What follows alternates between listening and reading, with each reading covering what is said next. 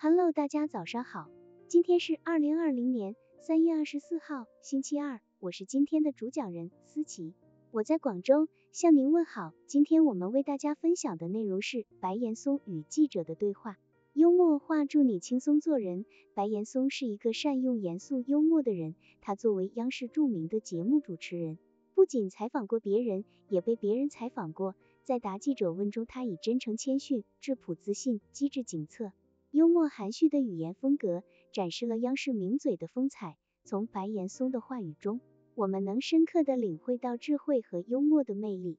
因为智慧性的语言带给人们的不仅仅是语言强大的震慑力，更有在心理以及心灵上无比强悍的说服力。以下是白岩松在悉尼奥运会解说工作结束回国后的一次答记者问。从这次的巧答记者问中，我们可以清晰地感受到幽默口才的威力以及魅力。记者以下称记，有媒体评论说，白岩松是中央电视台最火的主持人，半个月评说奥运，使亿万观众更加认可你了。你如何看待这种评价？白岩松以下称白，我曾经跟朋友开玩笑说，把一条狗牵进中央电视台，每天让它在一套节目黄金时段中露几分钟脸，不出一个月。它就成了一条名狗。我在东方时空已经待了七年，如此而已，这没有什么值得骄傲的。相反的，给生活带来了一些不便，比如没有随便出门逛街的自由。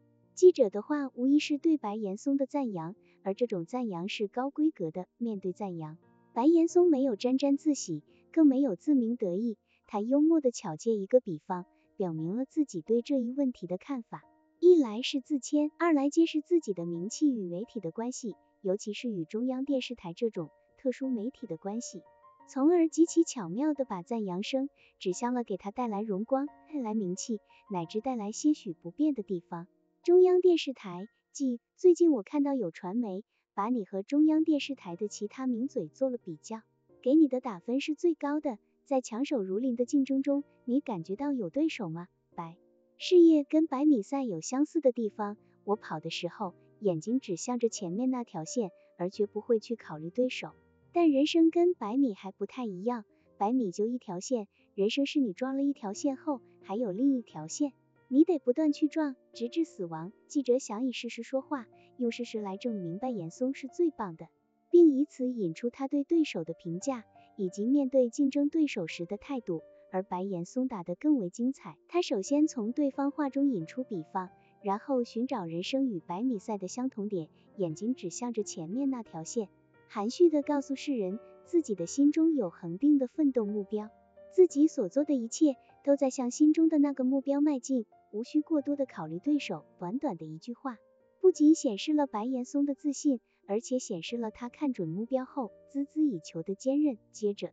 白岩松又点出人生与百米赛的不同点，百米赛的目标是单一固定的，而人生的追求却永无止境。语言是心灵的折射，从白岩松的话中，我们能不为他永不停息的精神所感动吗？即你到东方时空时，只是一个二十五岁的小伙子，而且一点电视经验都没有，第一次面对镜头，你是不是很紧张？白不紧张。因为我都不知道镜头在哪里。开拍前，导演告诉我，你要放松，就当没有镜头。于是我就不去想它。现在再看那次录像，还是很放松的。如今面对镜头，我感觉到的只是一种工作状态，比如他开机了。这是一个回顾性的问题，旨在了解白岩松的成长过程。白岩松的回答依旧保持着他一贯的风格，实话实说，不紧张，因为我都不知道镜头在哪里。称赞他人。导演告诉我，你要放松、自信、务实。我感觉到的只是一种工作状态。整个答问要言不凡，语言精炼，似乎未谈自己的成长。但我们仍然能从找镜头到工作状态，看到白岩松成长的足迹。即无论你承认不承认，你已经是一个明星，一个传媒明星。如何在明星和记者之间摆正自己的位置呢？白。有一位年轻人曾求教于一位大提琴家，我如何才能成为一个优秀的大提琴家？大提琴家回答说，你先成为一个优秀的人，再成为一个优秀的音乐人，然后会很自然的成为一个优秀的大提琴家。这对我们也一样，先成为一个优秀的人，再成为一个优秀的记者或主持人。记者的问题问得很有价值。因为对于一个明星式的记者而言，这是一个必须要解决的问题。白岩松并没有正面作答，他先用类比的手法来引发我们每个人对这一问题的思考。优秀的人、音乐人、大提琴家的三个阶段，让我们扩大了对记者所提问题的思考范围。无论是做主持人、记者还是其他工作，一个最基本的前提是，首先要做一个优秀的人。这样的回答充满了睿智。它不仅让我们了解了白岩松的人生态度，而且也让我们获得了人生的感悟。事业有成的基础和前提是什么？即我听到的观众对你的唯一的意见是，你太过严肃，不苟言笑。为什么不能在屏幕上露出一点笑意呢？白有不少观众说不习惯我老是一副忧国忧民的脸，可如果我换上一副笑容灿烂的脸，是不是就习惯了呢？我以前做的节目。大都是一些沉重的话题，背后有太多不适于公开的背景，我笑不出来。职业病，我也曾努力笑过，但我一笑就不会说话，平常也是这样，一笑我所有的身体语言就都失去了。因此，我绝对不是故作深沉，而平常就是这样，真实是最自然的。这是一个很有趣的话题，说它有趣，是因为观众对白岩松的屏幕。印象确实如此，许多观众都想知道其中原因。可以说，记者问出了许多观众想问而没有机会问的问题。白岩松的回答不但化解了观众之惑，而且表明了自己的生活态度，既诙谐幽默，老是一副忧国忧民的脸，又真挚坦诚。我以前做的节目大都是一些沉重的话题，而且机智警策，真实是最自然的。